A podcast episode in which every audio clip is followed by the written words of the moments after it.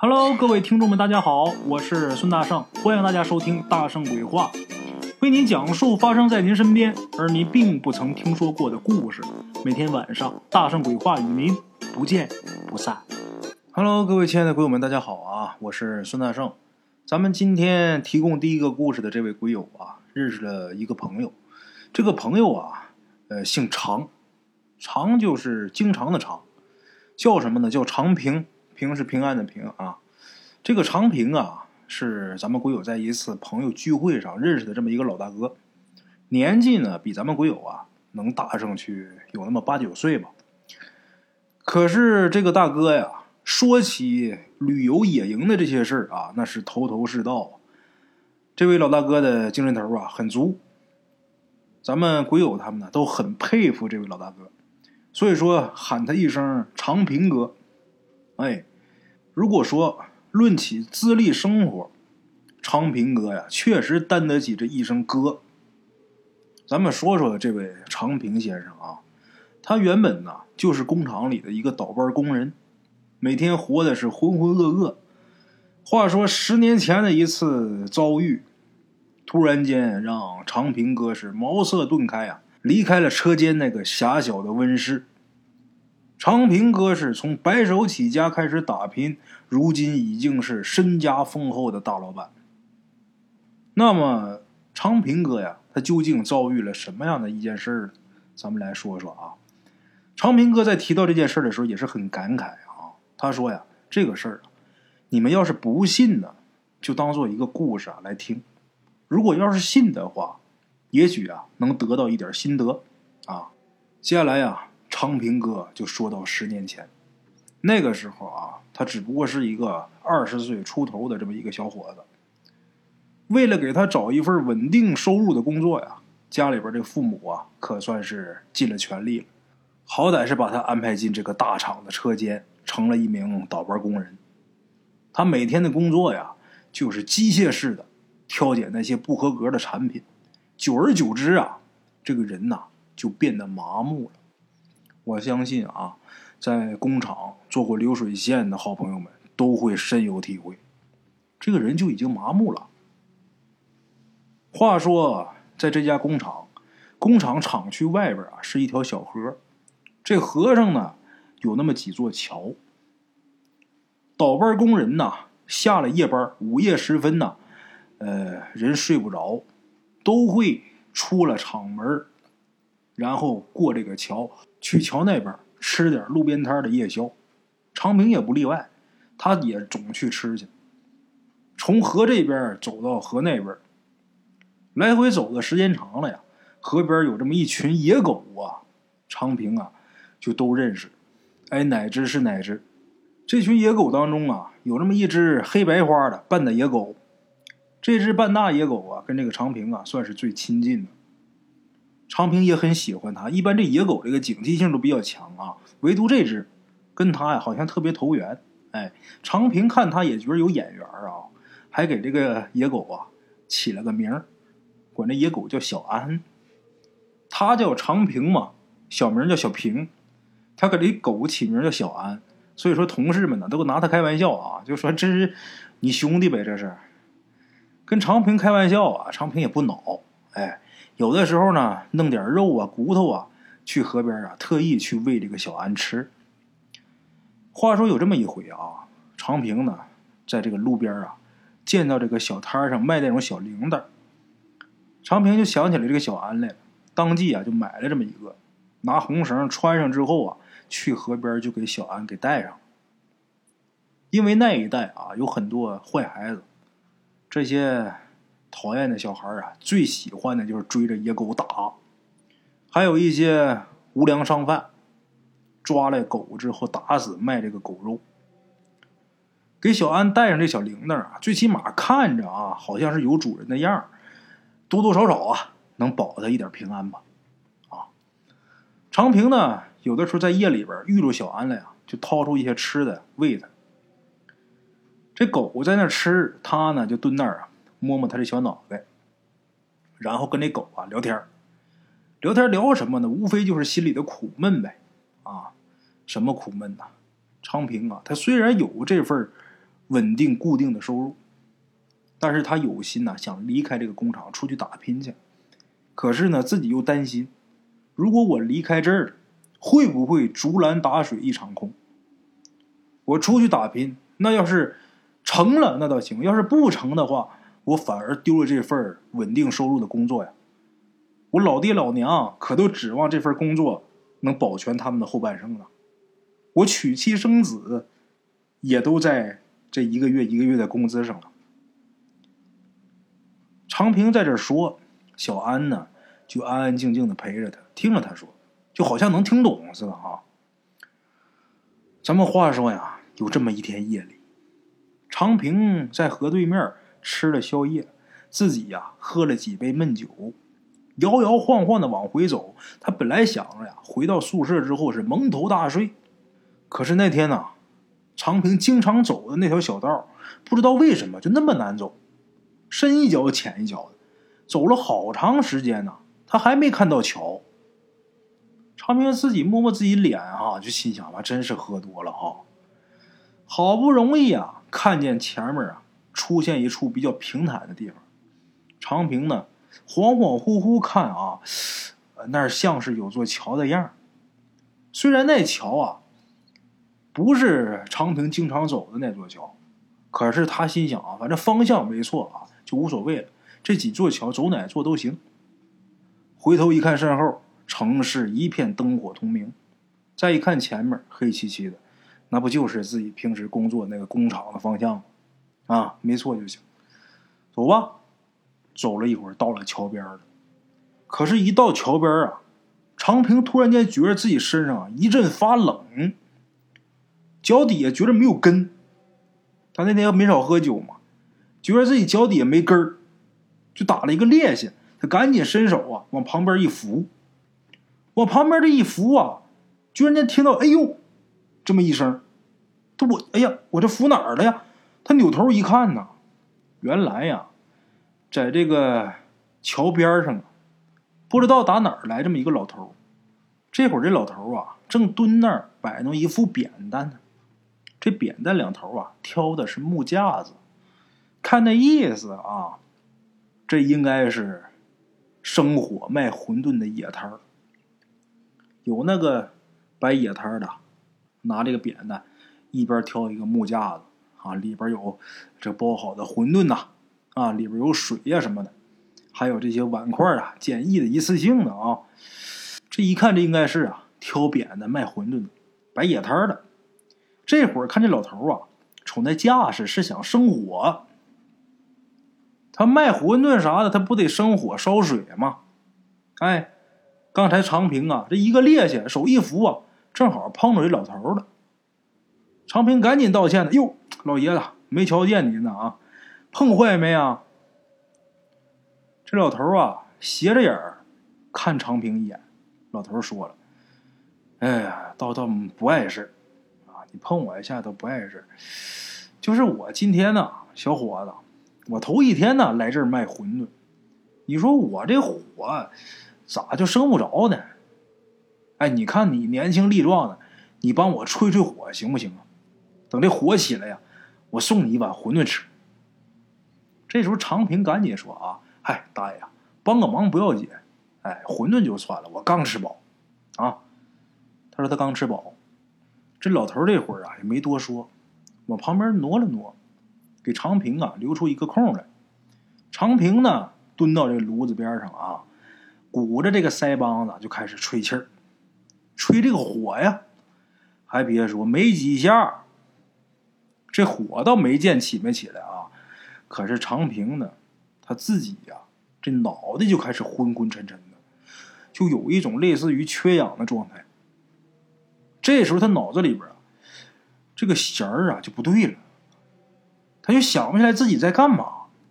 旁边这老头啊还说啊，你再努努力，再使劲吹。他就傻乎乎的就一直吹，吹着吹，这时候这火苗腾就烧起来，这火就着了。然后这老头啊不慌不忙的架上一口锅，笑呵的说啊，等着啊，小伙子，我给你煮碗馄饨吃。长平这时候啊，脑子短路，呆愣愣的就坐地上，也笑呵呵的啊，点头。他就把自己刚吃完夜宵这个事儿都给忘了，就好像真的很饿似的，就等这碗馄饨呢。哎，锅架上烧这个水，那馄饨得等这水开了再下呀，等着吧。可是那水啊，还没冒气儿呢，就忽然间听见远处啊，有一阵铃铛响，还夹杂着几声狗叫。这时候长平的脑子呀，好像又清楚了点他想起来，我这是在河边啊，那铃铛响，应该是小安脖子上的铃铛，哦，大概是小安看见我了，要来找我。长平这脑袋就左转右转啊，可是周围黑漆漆。怎么也看不见这小安在哪儿，长平啊，就对着黑暗的地方啊，就喊：“小安，小安！”这一喊啊，听这个铃铛声是越来越大。眼见这个小安呐要跑过来的时候，这个煮馄饨的老头啊，这脸色可就变了，拿那勺砰砰敲着这个锅边就恨不得这水呀快点开，然后嘴里边还嘟嘟囔囔骂。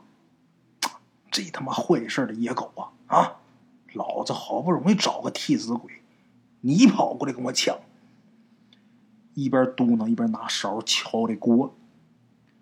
这边长平呢就叫着小安，那边小安呢就汪汪汪叫唤，就好像是回答似的。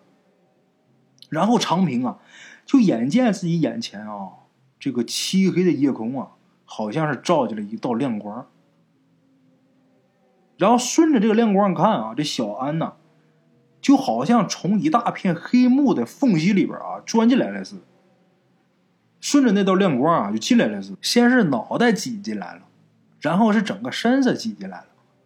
可是小安身后的这个树木还有道路啊，还是看不见。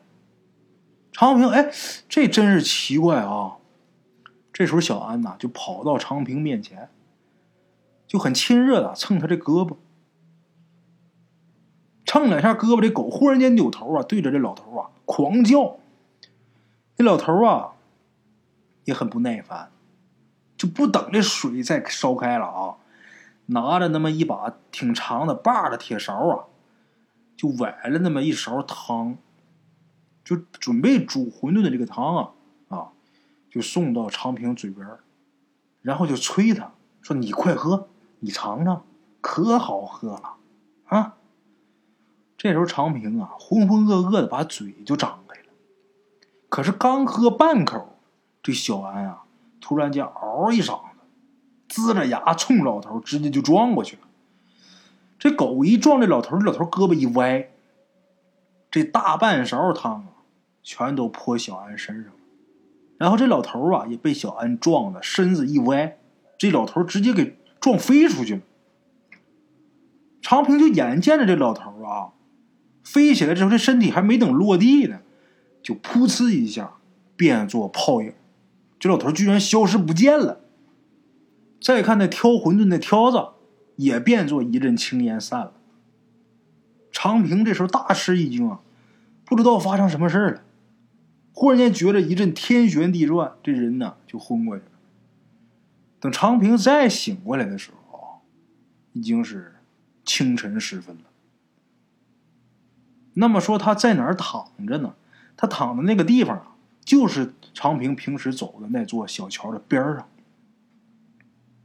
这个桥肯定不是他昨天晚上那段经历的那段桥，跟那桥不一样。这时候长平啊，浑身觉得没力气，可是这会儿他脑子倒是清清楚楚的啊。就在他昏过去的这个地方，有那么一大滩呐，黄黄绿绿的。就好像是呕吐物似的东西，也不知道是什么东西。长平这时候啊，想坐起来，可是自己觉得胸口啊沉甸甸的，伸手这么一摸呀，哎呀，摸着毛了。自己一看呢，居然是小安。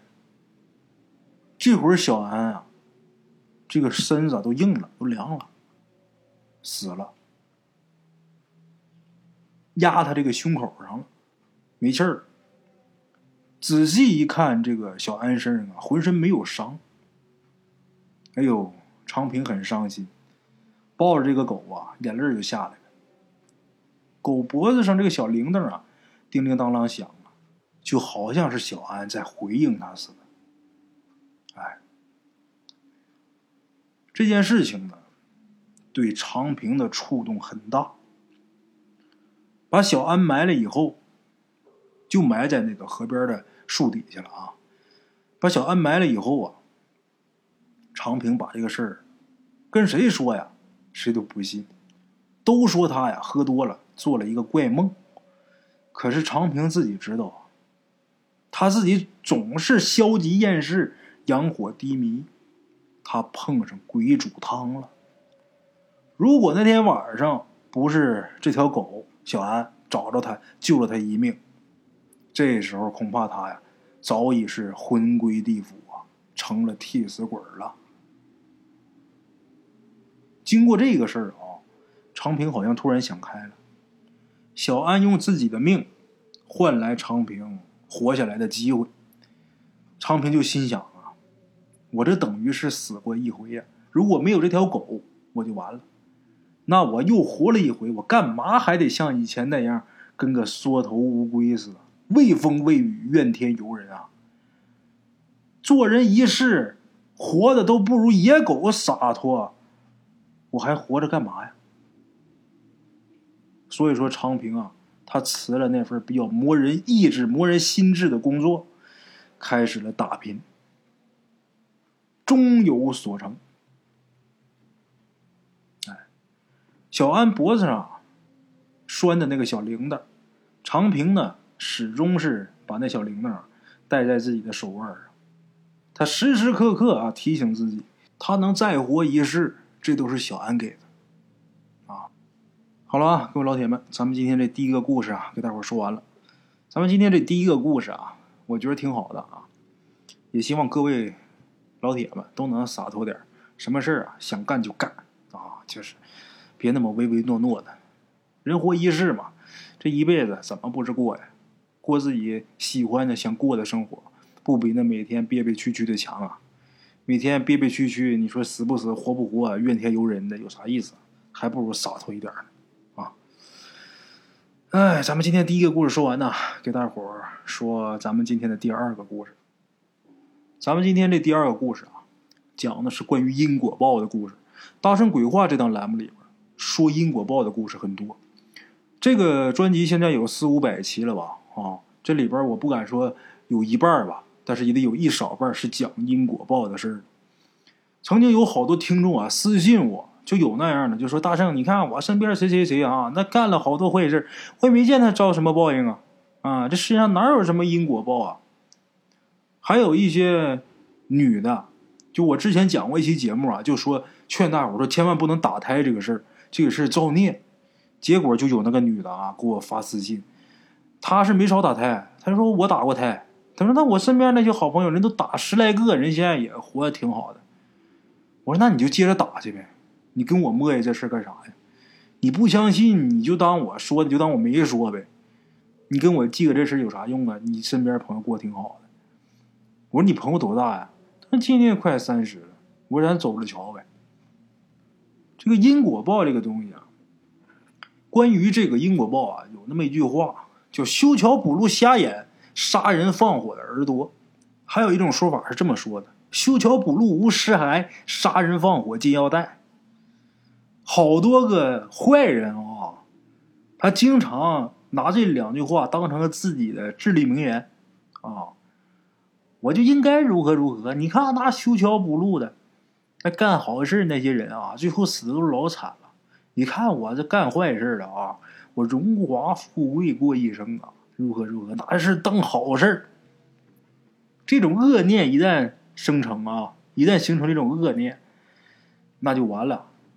这个人啊，他就不是人了。我觉得他比鬼都可怕，我觉得他比那鬼都可恨。比害人的恶鬼都可恨啊！他恶鬼害人，最起码他是鬼呀！你个大活人呐，你坑人害人啊！还有那个，我之前经常说那么一句话，叫“不以小善而不为，不以小恶而为之”。有的人呐，就认为我干这点坏事啊，这老天爷应该看不见，他那一天那么忙，是不是？天底下，你说做做做坏事这人这么多，估计我这点是不算什么事儿吧，不算什么恶吧，这就叫小恶，就觉得小罪恶呀就无所谓了。那这个想法对吗？那杀人的最大，枪毙；偷东西最小。你看，你让警察抓着，你看他判不判你？一个道理。哎，关于因果报应这个事儿啊，倒不能说是朝作恶晚遭报，就是你早上干坏事，晚上就遭报应，倒不至于说那样。但是说，不管是来早还是来迟，他终究是要来的，这是大圣我坚信的。我不知道大家怎么看啊，反正这事儿我坚信，他早晚得来，他不可能不来。如果要是不来的话，如果要是没有的话，那这个世界早就乱套了。咱们今天再来说一个啊，这个故事就是咱们鬼友他朋友跟他说的，这个事儿也是就发生在他朋友身上的事用咱们鬼友一句话来说，他朋友说的时候是言之凿凿，确信无疑。哎，咱们呢就拿这事当一个故事来听。他的朋友，咱们给他起一个化名，叫什么呢？阿格，哎，阿格今年多大呢？马上就三十岁。如果按咱们北方算年龄，按虚岁来算的话啊，他今年已经是三十岁了。这个阿格呀，他始终对他自己爷爷这个死法没有办法释怀。他爷爷怎么死的呢？在他十六岁那年，他是眼睁睁的看着他爷爷一寸一寸的进到河里边淹死的。他竟然没伸手去救他爷爷。这个事儿过去多长时间呢？十多年了。这今年三十嘛，十六那年的事儿过去十四年了。阿哥从他奶奶那儿啊，得知了当年他们王家啊，他姓王，他们王家的一个秘密。他在对照着自己这个模糊的记忆啊，他竟然推算出来他爷爷做下的一桩冤孽的事怎么回事呢？阿格刚生下来不久，那家里边得了一个孙子，那爷爷奶奶乐坏了。男丁啊，得男孙呐，男孙马上满月，那是大事啊。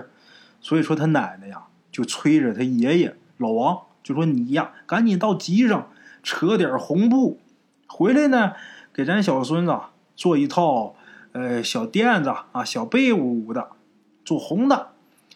嗯，多扯点啊，再给孩子做一个小肚兜，到时候咱们这鲜鲜凉凉的过满月，让村里人都来看看咱王家大孙子。哎，那时候呢，老王家呀有一辆马车，这个马呀拉了一个板车，哎，有这么一套马拉平板车。这个老王呢就赶这个马车去集市上要买布。从他们家到这个集上啊，要路过那么一座木桥，这个木桥的桥面啊很窄，老王就不敢让这马自己走啊，所以说他提前下车，下车呀，在地上牵着这个马过桥。可是就在桥边上，这老王啊，看见前面有那么红彤彤一团儿，他走近一看，哎呀！这是一个小红的垫子，崭新崭新的这么一个新垫子。这红垫子裹的包的很细致，用一根红绳啊系着。大概看那架势啊，怕散开了。这老王呢就把这个红绳给打开了，把这红垫子给解开了。拆开之后啊，里边是一个小女婴。哎呦，这小孩啊，穿着一件绣着“花开富贵”的那么一个红肚兜，这个肚兜上啊，放着一封信。这信拿起来之后啊，有分量，沉甸甸的，明显感觉啊，这信封里边有东西。那个时节呀，是早春。早春那时候清晨还很凉呢，还挺冷呢。这个老王头啊，也没说。把这女孩啊，先拿这个毯子给盖上啊。他先是三下两下把这信封给扯开了，扯开这一瞧，乐了。里边啊，一张信纸，上面刷刷点点，写着几排字。剩下的是什么呢？厚厚的一沓钱，有零有整。多少钱呢？一万块钱。十四五年前，十五年前，一万块钱得顶个现在，不说十万啊，也得说顶个六七万块钱。这叫什么？天降横财呀！最起码在老王头的心里，这叫天降横财呀。这老王头啊，他认识的字儿不多，他担心呐，在这儿拖的时间长了，有别的过往的人呐，再看见，他就匆忙的瞟了一眼那个信纸。这个信纸上那个字迹啊，很秀气，上面说的是什么意思呢？大概说的是未婚生女没有活路了。求好心人收养之类的，啊，请好好善待啊，就这一类的话。这老王啊，把这钱赶紧塞怀里边，又瞧了瞧那小红垫子，还有那小肚兜，动了心思，把这肚兜从这小女孩身上解下来了，然后手握着这个小红垫子的一边，这一抖了，光溜溜这个小女孩啊。就滚到泥地的地面上了。别看这老王家呀，刚添了差不多天数的小孙子，可是在这个老王的眼里啊，这女孩怎么能跟男孩比呢？这女孩也不哭不叫，哎呦，在那蜷着，就跟一个小猫崽儿似的。在这个老王的心里啊，他也只当这个小女孩是一个没人要的小猫小狗啊。可是就这么扔这儿啊，他也觉得不太好。那怎么办呢？老王一咬牙呀，把这女孩就给扔到桥下那冰冷的河水里，把这孩子给扔河里去。这个心呐，何其歹毒！啊！这王老汉这个观念里啊，他不是杀人，他反倒觉得啊，我这是帮这个女孩啊找托生了啊！你说他爹他娘都不要他了。留在这儿，这冰天雪地的，多遭罪呀！啊，这个下去几下都淹死了，那水冰凉冰凉的，也没啥痛苦。我这是帮他了。你们说，就这人得有多不要脸？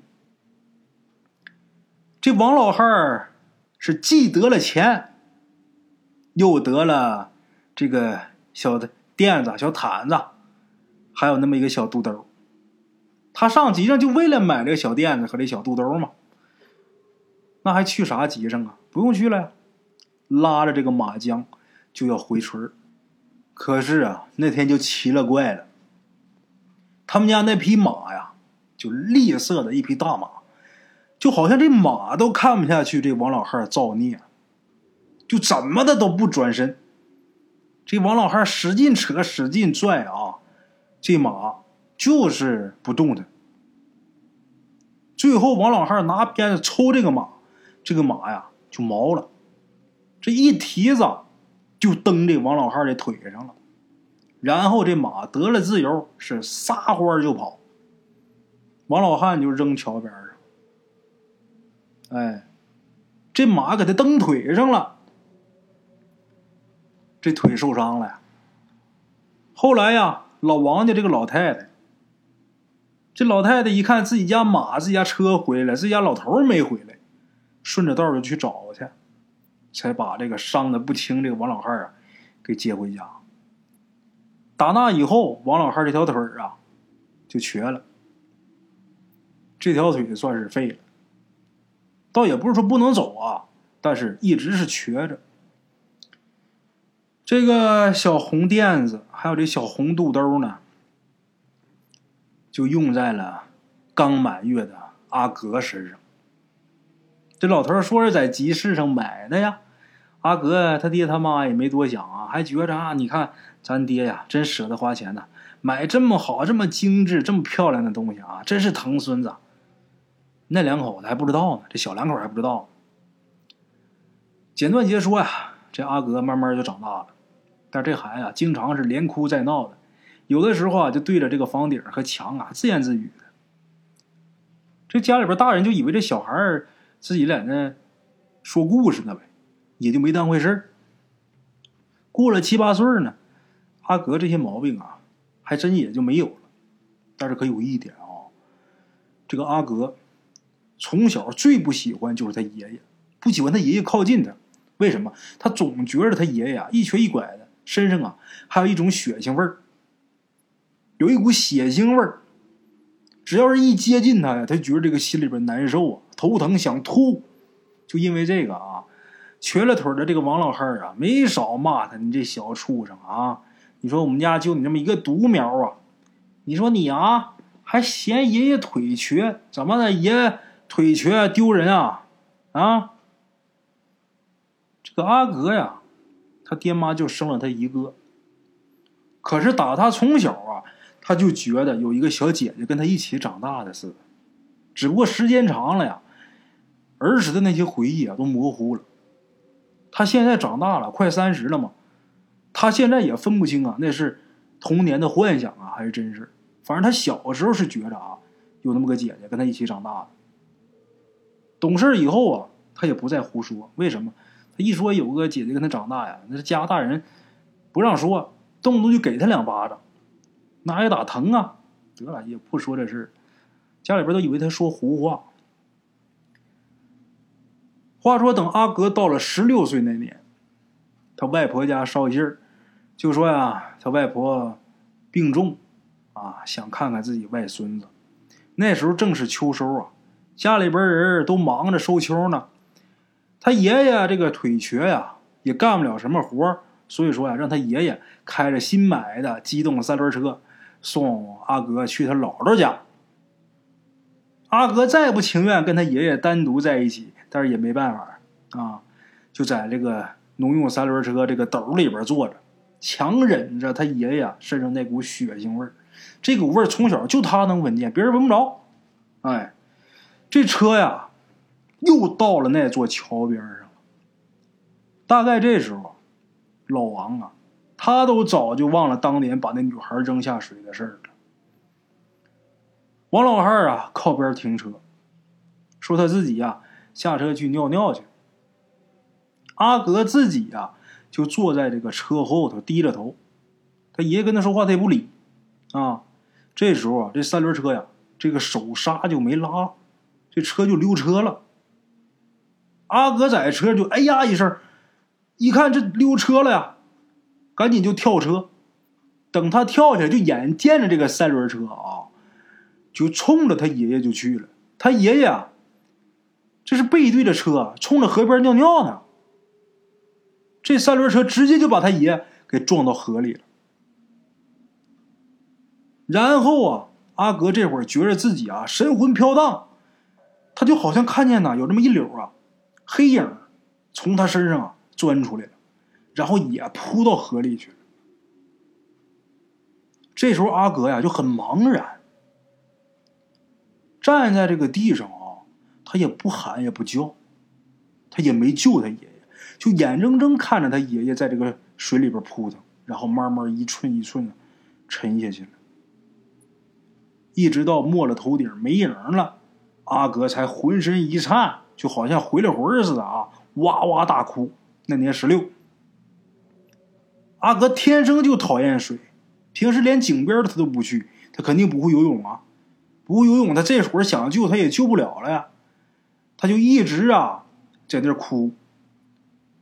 后来这河边有来回过路的呀，聚满了人了，知道怎么回事才有水性好的帮忙下去去摸人去。那河水呀。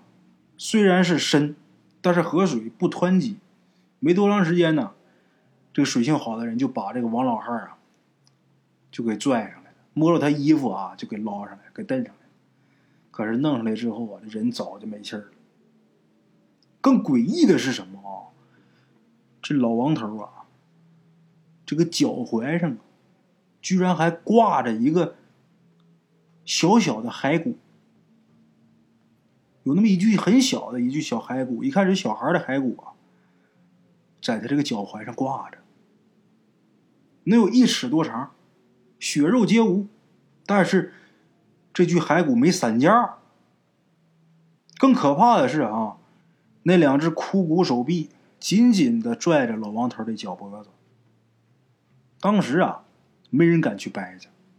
后来等下葬的时候啊，请人给掰开这一看，这个脚脖子那儿啊，有很清晰的淤青的痕迹。好多看热闹就说啊，能留下这样的痕迹，那时候这人肯定还活着，这是活生生的被这骸骨给拖到水底溺死的。这事儿啊，在没明白这件事情前因后果的这些人的眼里边，就觉得很怪异。老王家是哭声震天，旁边人都认为呀，这是河里边闹了鬼了。唯独清楚这件事的人是谁呀？阿格他奶奶，老王头他老伴儿。这个老王太太心里边知道啊。这是他们家老头子当年做的孽啊，今天是报应到了呀。再加上这老太太想起来自己小孙子阿格小的时候，总念叨说小姐姐、小姐姐。这个王老太太，顾不得多哭自己家老头子，反倒是翻箱倒柜的找出了当年包这个小女孩那个小红垫子，还有那个小红肚兜。就给这具小骸骨给裹上了，然后另起一个小坟头，把这具骸骨给埋了，还花大价钱请人做了超度、做法事。为什么呢？因为怕这小姐姐这亡魂呐，再顺着这个红肚兜啊，再找上他孙子阿格。事过十六年，虽然是报了仇了。但是谁也说不准，这小女孩她还会不会回来呀？会不会纠缠阿格呀？老太太真害怕，这个事儿只有老太太知道，因为当年老头啊，只有说晚上的时候跟老太太一个人说过，剩下自己儿女孙子根本就不知道这个事儿，压根儿不知道。说起这个故事来的时候啊，阿格这个眼睛里，感觉有点泪花。他说：“他十六岁以前呢，他对他爷爷只有厌恶跟恐惧。可是他爷爷死后啊，他心里边那股厌烦的劲儿啊，虽然是消失不见了，但是他始终是没有办法释怀。他当时为什么没去拉他爷爷一把？他心里边觉得有愧疚。后来呀，他奶奶实在是不忍心看见孙子有这个心结，所以才把当年他爷爷怎么怎么扔的这个女孩。”怎么怎么又占人财物的事儿，告诉他了。这老太太告诉自己孙子啊：“你爷爷呀，这老头子贪财害命，他遭了报应了。你当时啊，让鬼给绊住脚了，你想救也救不了，这都是命，该有此报。”好了啊，各位老铁们。咱们今天这两个故事啊，都给大伙说完了。讲这么多因果报的故事啊，大圣我不是为了吓唬大伙我是希望什么呢？当你做选择的时候，没有听这个故事的时候，你可能选择是 A，但是听完之后你能去选 B，能选择好的那一面那这是我的目的。我特别敬重一位菩萨。这位菩萨叫地藏王菩萨，在地狱里边啊，有这么一位菩萨叫地藏王菩萨。他有这么一句话呀，叫“地狱不空，誓不成佛”。大家注意他这个称呼啊，地藏王菩萨他不是佛呀，他就发过誓，地狱不空，誓不成佛。所以说，这是我敬重他的原因啊。当然啊，之前故事里边我也提到过一句话。叫地狱空荡荡，恶魔在人间啊！我们人间其实特别需要一位地藏王菩萨，但这菩萨他在哪儿？他又是谁呢？其实大圣我觉得就是我们自己，一念成佛，一念成魔啊！好了，各位老铁们，今儿个就到这儿啊！希望大家点赞、转发、评论、打赏。好了啊，今儿就到这儿，明天同一时间，大圣鬼话不见不散啊！茶楼人影错落。用声音细说神鬼妖狐，用音频启迪人生。欢迎收听《大圣鬼话》。Hello，大家好，我是主播孙宇，跟着吃完了饭，然后就回到自己的课室上啊。喜马拉雅、百度搜索“大圣鬼话”，跟孙宇、孙大圣一起探索另一个世界。那天山女子独守空城，也只是感谢鬼友们，感谢鬼友们，感谢鬼友们一路陪伴。大圣鬼话，见字如面。欲知后事如何，且听我下回分说。